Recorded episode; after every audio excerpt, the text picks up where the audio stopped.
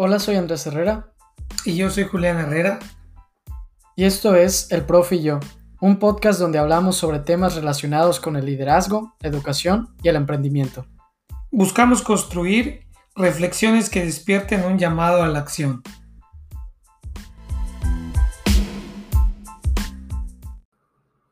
Hola a todos, bienvenidos al Profe y yo. Hola Andrés, ¿cómo estás? Muy bien, profe, seguimos en este episodio 55 dando seguimiento a la serie del Business Model Canvas, que los que no hayan escuchado el episodio 53 se los recomendamos y lo que busca esta serie es explicar el modelo Canvas de cómo hacer un, negocio, porque tiene diversos eh, factores, ¿no? diversas áreas que, que hay que considerar en este modelo y vamos repasando una por una. En el anterior episodio eh, profundizamos sobre la propuesta de valor y en este vamos a platicar sobre dos, que son eh, la segmentación del mercado junto con los canales de distribución.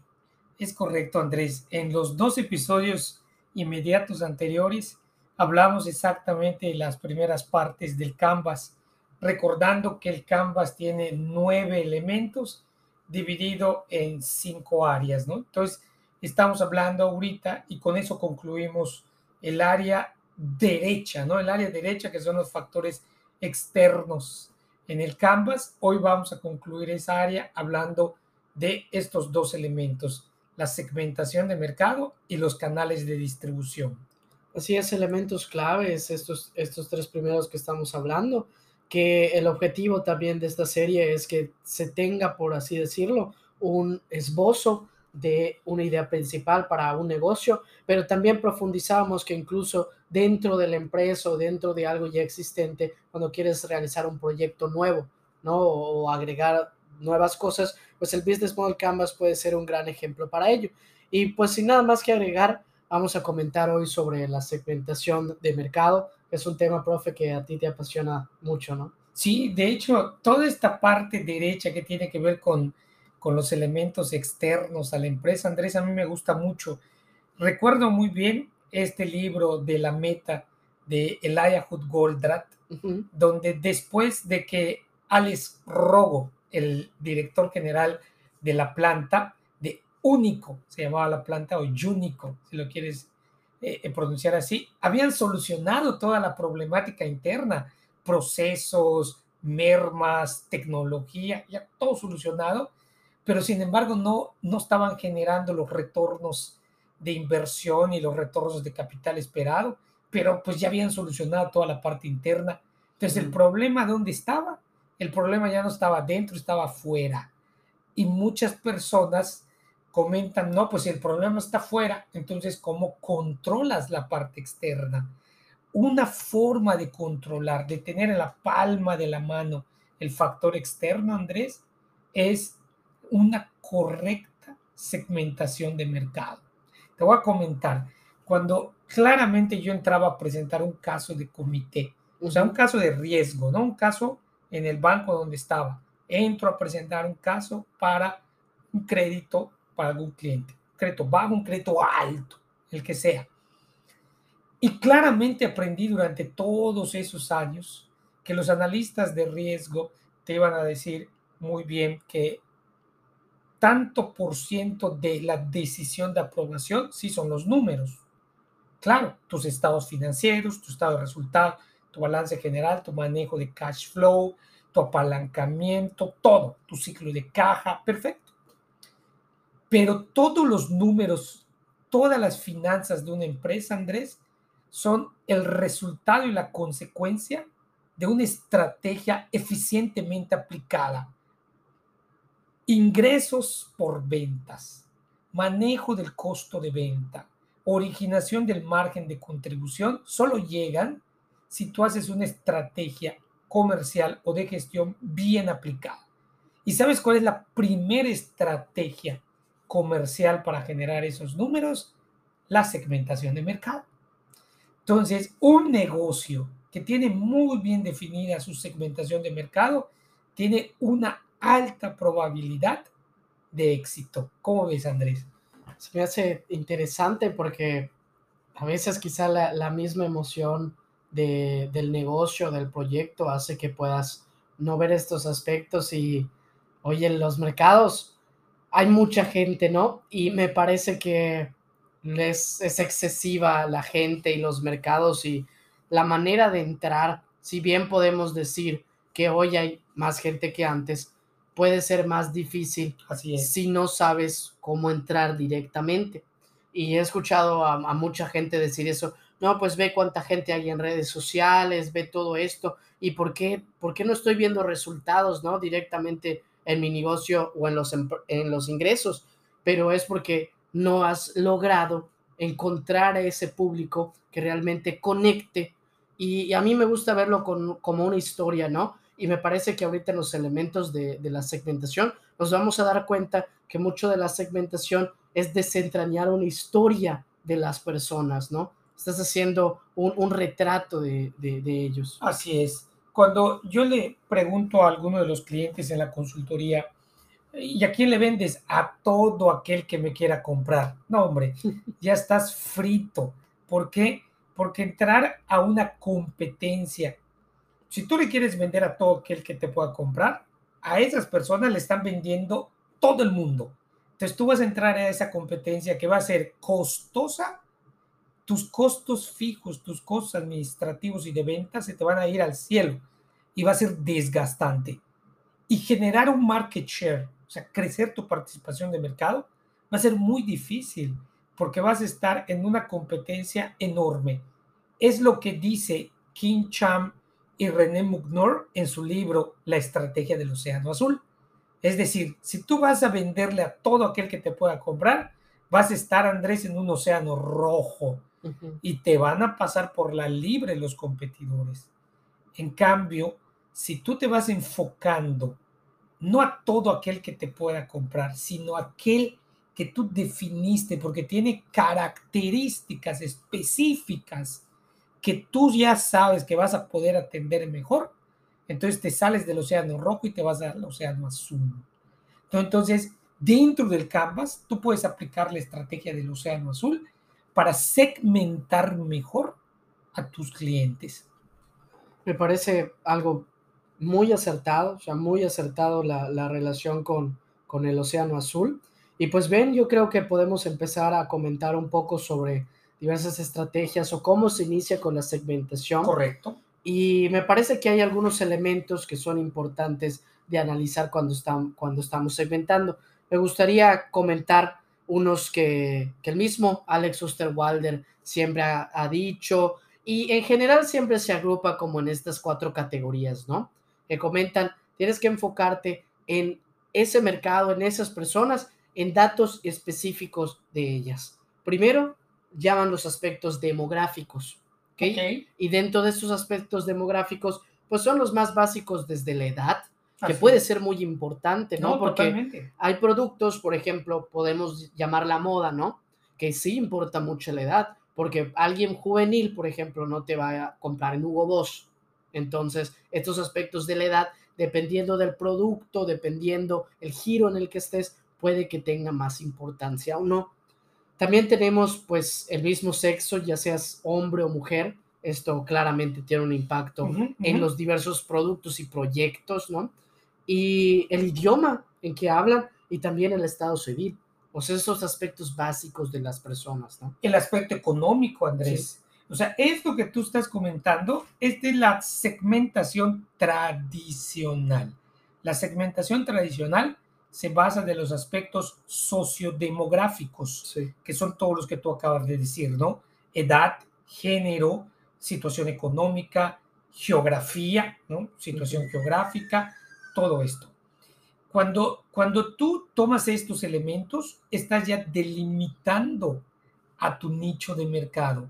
Pero hoy en día, Andrés, esa es una parte de ti. Así. Así se segmentaba en los negocios sí. en la época de los 60, 70, 80, 90.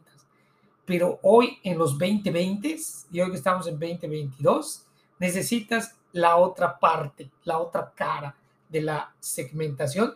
Y esa otra cara es la que te va a convertir a tu segmentación de mercado en micro segmento de mercado. ¿Cuál es? La no tradicional. Tú ya dijiste, Andrés, la tradicional, aspectos sociodemográficos. Sí. La no tradicional son los aspectos psicográficos y comportamentales. ¿A qué me refiero? Me refiero a que, ok, ya segmentaste a un grupo de gentes que está de 22 a 51 años, que viven en Latinoamérica, principalmente solteros y con capacidad económica media, media alta. Correcto. Pero te falta lo más importante, que gustos y preferencias. Todo este nicho que tú ya segmentaste, ¿qué le gusta? ¿Qué prefiere? Uno. Dos. Estilos de vida. ¿Cuál es su estilo de vida? ¿Es más introvertido? ¿Es más extrovertido? ¿Es más atrevido? ¿Es más conservador? ¿No? Gustos y preferencias, estilos de vida. Y ahí te va hábitos de consumo. Cada cuando compran, dónde compran, ahí es la segunda parte que del tema de hoy, que va a ser canales de distribución, etcétera. Entonces, con todo esto, Andrés, ¿qué hace la empresa? ¿Qué hace el negocio? ¿Qué hace el emprendimiento? Segmentar de una forma sólida y robusta a su nicho de mercado. Si yo te pregunto hoy, ¿cuál es el nicho de mercado de Tesla y cuál es el nicho de mercado de Audi? Son diferentes. Muchos tienen que ver con el estilo de vida. ¿Cuál es el segmento de mercado de las motos Yamaha? ¿Y cuál es el segmento de mercado de Harley Davidson? Son diferentes. Sus estilos de vida, sus hábitos de consumo son diferentes, Andrés. Entonces, ¿cómo ves? De esta manera tenemos una segmentación de mercado completa y con esta segunda de los elementos psicográficos y comportamentales, lo que vas a hacer es que tu segmentación se convierta en una micro segmentación. Sí, me, parece que el combinar estos dos aspectos de la tradicional y la no tradicional nos puede dar muchos nuevos descubrimientos que no teníamos.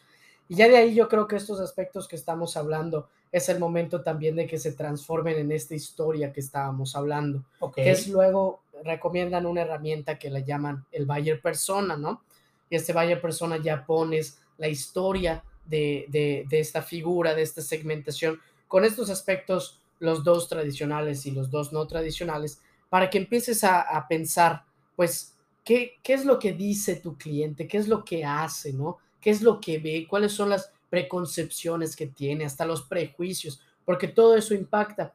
Fíjate que hay un libro muy interesante que leí el año pasado, que se llama The Millionaire Fast Lane, es de MJ DeMarco, no sé si hay la traducción en español. Digo, en español supongo que se llamaría como la, vida rápida a, ser millonario. Muy interesante libro y habla precisamente de estos tres tipos de personas, como que la persona que tarda mucho tiempo en llegar a ser millonario, la persona que no quiere ser millonario y la persona que llega a ser millonario. Y es muy padre el libro porque a través de la matemática te va explicando esta segmentación y segmenta estos tres tipos de personas. Y empieza a explicar desde cosas tan sencillas como cuál es su pensamiento cuando sobre cuando se levanta en las mañanas. ¿Cómo es su pensamiento cuando tarda mucho eh, su barista en darle su café? Cosas tan pequeñas como eso impacta a la, a la segmentación. claro. O sea, cosas desde qué piensa tu cliente cuando se despierta o sea, ese tipo de historias. Está buenísimo eso, Todo eso ayuda a tu negocio. Sí, claro. Porque son los pensamientos que, y por ejemplo, ahorita que lleguemos a canales de distribución, si por ejemplo le gusta algo específico, le gusta un artista específico, pues lo vas a meter en el marketing de tu empresa. Claro, es como por ejemplo, si yo como empresa ya sé cómo piensas, no tú, sino todo el nicho de mercado donde estás tú, los similares a ti, ya sé cómo piensan, ya sé qué les gusta, ya sé cómo sienten.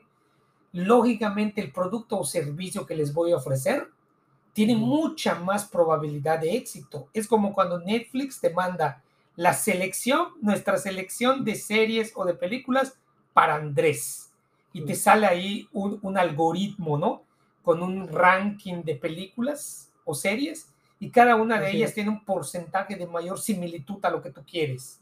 Netflix te está mandando eso porque ya vio que tu comportamiento, tu hábito de consumo y tu estilo de vida hace match con eso. Entonces Entonces tiene mayor probabilidad de compra. Lo hace Spotify, lo hace Starbucks, lo hacen muchísimas empresas que manejan muy bien la micro segmentación de mercado. Y yo creo que para concluir este primer aspecto de la segmentación, es valioso decir que si se hace bien, vas a llegar a una relación muy cercana con el cliente. Correcto. Con, con la necesidad que tú vas a cubrir y con el cliente. Va a ser sumamente personalizada, que el cliente va a decir, la hizo para mí porque efectivamente la hiciste para ese cliente. Y aquí va algo que creo que hay varias personas que todavía podemos pensar de esta manera, como, oye, es que se siente muy intrusiva la publicidad, ¿no? O como que eh, quiere saber de mi vida y, es intrusivo, ¿no? Y, puede llegar a pensarse que todavía es malo como eh, la segmentación ultra personalizada. Pero hoy en el 2022 ya se borra ese límite. Así es. Hoy toda la gente, bueno, no toda, claramente, ¿no? Pero la mayoría de la gente, la mayoría, mayoría, quiere su atención personalizada. O sea, ya llegamos a un punto que no pensamos en, ay, me está escuchando el celular, lo decimos en broma, ¿no? Pero ya no nos preocupa porque ya estamos acostumbrados a que debemos tener esa atención personalizada. O sea, ya lo esperamos. Entonces, si no lo tenemos ahí, hay algo que está mal. Mientras más personalizada sea, más va a ser mejor y lo vemos en las redes, ¿no? Más tiempo vas a estar en las redes cuando ves cosas que te gustan. Claro, y ahorita que dices eso de la atención personalizada, en una microsegmentación correcta, Andrés, ¿sabes en qué se convierte? En especialización. Por ejemplo, tú, ¿dónde te gustaría ir más a comprar libros? ¿En una librería donde tú eres un cliente más?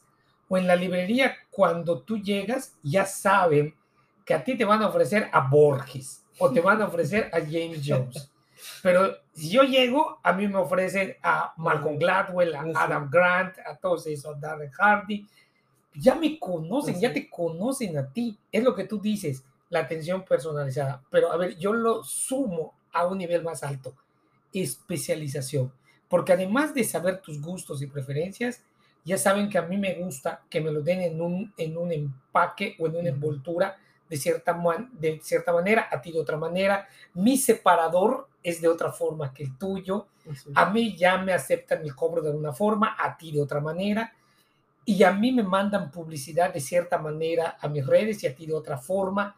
Se están especializando en cómo atender a su segmento de mercado. Yo hoy le decía a mis alumnos de octavo semestre de la, de la carrera de licenciatura en Mercadotecnia, en que les estoy dando la materia de gestión de proyectos emprendedores.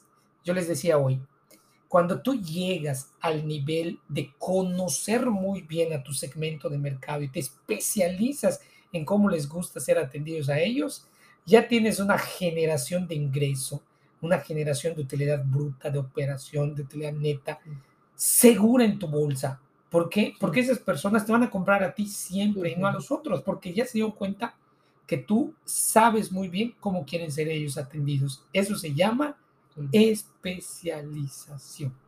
Sí, que lo hemos platicado, ¿no? Varias veces hemos comentado de, en el episodio de inteligencia emocional sobre el Harvard Business Review, que hablan sobre eso, ¿no? Cuando tú tienes encantado a un cliente, ya lo hiciste, porque nada más puedes exponenciar eh, la relación con ese cliente, tanto para ambos lados, porque mientras más personalizado le des al cliente, más va a ganar el cliente y más vas a ganar tú también. Correcto. Y se convierte en la relación de pégame, pégame, pero no me dejes, ¿no?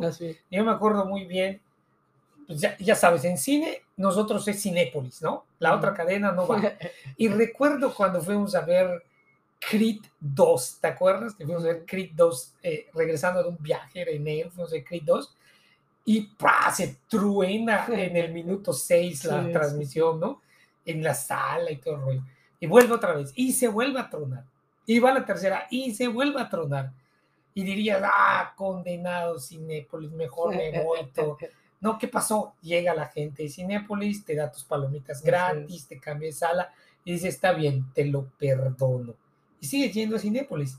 Eso es lo que tú como empresario quisieras que si por algún error involuntario a ti le das un mal servicio a tu cliente, ese cliente te lo perdone. Es el equivalente, decía un autor por ahí en su libro, que es lo que equivale a tener una cuenta, una cuenta bancaria que siempre tenga saldo, para que cuando en el momento que no tengas saldo y metas el cheque y rebote, la persona tenedor de cheque no te la va a ir a hacer de problemas, te va a decir, está bien, no te preocupes, fondea la cuenta y vuelvo a cobrar. Es el pégame, pégame, pero no me dejes. Y solo se logra cuando tú como empresario logras, a la redundancia, especializarte en tu microsegmentación. Pero Andrés, no te vas a poder especializar si tú tienes un segmento de mercado muy amplio. Son muchas las características, tienes que microsegmentar, ¿no? Muy bien, ¿a qué pasamos ahora, Andrés? Pues llegamos a la, a la parte de los canales de distribución, que es algo que, que estábamos comentando también. Me gustaría agregar en esta parte que hoy más que nunca hay que prestar especial atención a los canales de distribución, quizá mucho más que años pasados, porque incluso hoy a la gente puede llegar a interesarle más la manera en que llega el producto que el producto en sí. Y es sorprendente, pero esos cambios de marca, hoy hay mucha oferta, ¿no? Esos cambios pequeños de marca o el diferenciador muchas veces no está en el producto, si está en la manera en cómo es el canal de distribución. Entonces, esa es como una reflexión, ¿no? Que quizá eh, años anteriores en el Business Model Canvas, ah, como canal de distribución pequeñito, no le presto mucha atención, hoy ha cobrado una gran relevancia. Sí, claro, el canal de distribución hoy, Andrés, está marcado diferencia, como tú bien dices, sobre todo por la época en la que nos está tocando vivir. Ya hoy, la mayoría de la gente decisora de compra, ¿dónde está? O sea, estamos hablando desde generaciones alfa hasta generaciones ya, los famosos silver software, ¿no? Que son las personas de 50 en adelante, que ya manejan el internet, las pantallas, los móviles, con un, como dice en un video, frequent basis. O sea, ya es su, su parte básica de todo el día. Entonces ya todo mundo está en la parte tecnológica. Si quieres que te vean, tienes que estar allá. Y muchas de las ventas hoy o mucha de la publicidad está ahí, más que en la parte tradicional. Hay muchos negocios hoy pero muchísimos negocios. De hecho, muchos de estos llamados empresas gacelas o empresas unicornio han podido lograr esta clasificación. ¿Por qué?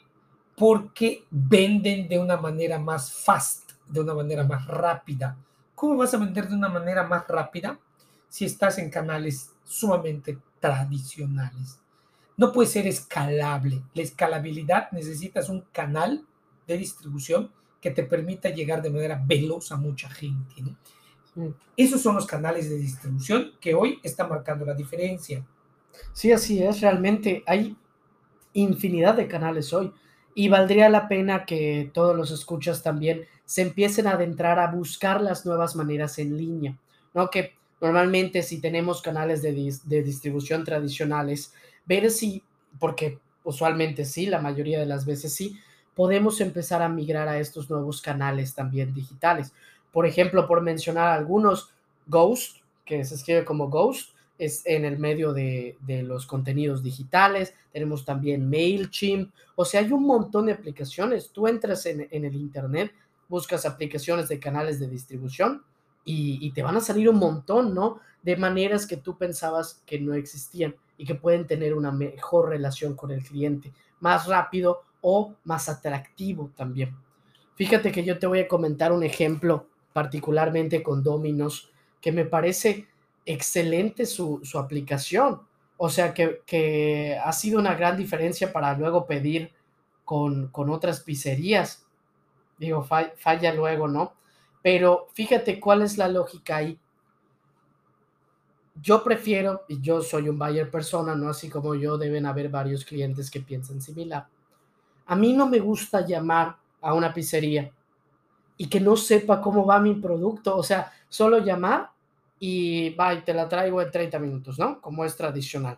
A mí eso me causa estrés porque no sé si hubo un error y Luego tengo que estar llamando, oye, no llegó mi pedido, ay, se me olvidó, ahorita lo vamos a poner a, poner, ¿no? O sea, ese tipo de cosas me causan estrés como cliente.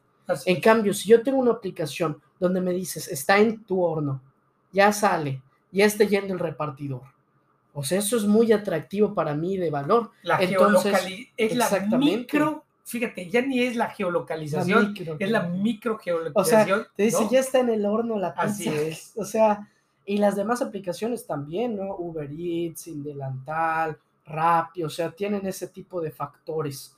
Eh, digo, solo un ejemplo de los muchos canales de distribución, pero que eso le importa demasiado al cliente. Correcto. Yo te pongo un ejemplo de una empresa que se llama Ben Frank, ¿no? que es esta empresa de lentes por e-commerce, creado por tres chavos que salieron del MBA y que ninguno de ellos, por cierto, estudió negocios. ¿eh? O sea, lo que quiere decir que si te vas coachando y tienes ahí un buen mentor, puedes marcar la diferencia. Tiene dos canales de distribución principales. Uno es su página e-commerce, donde tú separas tus lentes que te gustan y cuando de pronto llegan a tu casa, ya no es uno, son cuatro. O sea, te mandaron tres más muy similares a los que tú querías. Si quieres, te los quedas y si no, los regresas. ¿Va? Entonces, tienen considerado en sus mermas que hay veces no les van a regresar, pero ya está comprobado que en un gran porcentaje a la persona que le llega los otros tres pares de lentes termina comprando al menos uno más. Su canal de distribución es una página por internet. Si tú te das cuenta, una óptica tradicional, ¿cuántas sucursales tiene? Ben Frank en una ciudad no tiene más de una o dos. Y hay ciudades donde no tienen presencia física, todo es por internet. ese es un canal de distribución que tienen. Su otro canal de distribución, ¿sabes quiénes son? Los mismos oftalmólogos.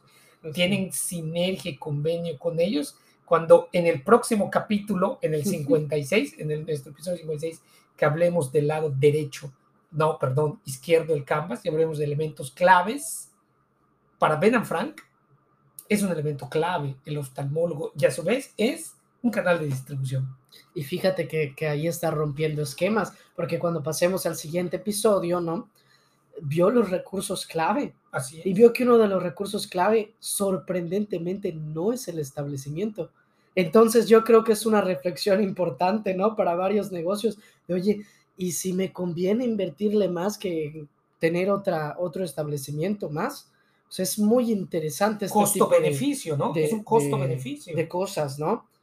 Y finalmente yo, yo me voy a la parte de la, de la página web, que hoy es un canal de distribución, que un diseño, mientras más bonito esté, va a hacer la diferencia también en tu negocio. Y con las redes sociales también, el llamado resurface, ¿no? O sea, tu canal va a ser distinto dependiendo de la red social, dejando ya los aspectos de diseño es lo que le interesa a la persona en la plataforma. No vas a subir el mismo post en Facebook que en Twitter, que en LinkedIn, que en TikTok. Lo vas a adaptar, Si bien vas a tener un mismo post con una misma información, tiene que ser un poco eh, intercambiable. Tiene que tener algunos aspectos que sean únicos para Twitter, aspectos únicos para Facebook, aspectos únicos para Instagram que es un reto, ¿no? Porque no estamos acostumbrados, hay una misma foto, la misma foto la subo a las cuatro redes sociales. Pero si nos damos ese pasito más de personalizar, es lo que nos va a dar una ventaja en los canales de distribución. Ok, ok, me parece muy bien porque los usuarios que están en una red y en otra no son los mismos, ¿no? Sí, he estado reflexionando y, y investigando mucho sobre ello este año, ¿eh? o sea, ahorita este mes sobre el resurface, que a ver si ya nos hacemos un episodio de ello. ¿Cómo se llama? Resurface. Resurface. O sea, tú vas a hacer el resurface de un post dependiendo de la red social en la que estés. Ah, Entonces es muy interesante, es lo nuevo en el marketing digital hoy. Y pues ya ves, hablamos ya el episodio del día de hoy, primero sobre segmentación de mercado, eh, enfatizamos los elementos importantes de ello y luego pasamos a los canales de distribución. Pues muy bien, Andrés, me parece que es un tema muy bueno para cerrar el lado derecho del canvas, los elementos o factores externos. Así es, es momento de reflexionar sobre ello y ver qué nuevos descubrimientos podemos hacer, ¿no? Como negocio. Seguimos hablando del canvas en el próximo episodio para generar emprendimientos y negocios verdaderamente exitosos. Pues muchas gracias por acompañarnos, profe. Al contrario, Andrés, gracias a ti. Y nos vemos hasta la próxima. Hasta la próxima.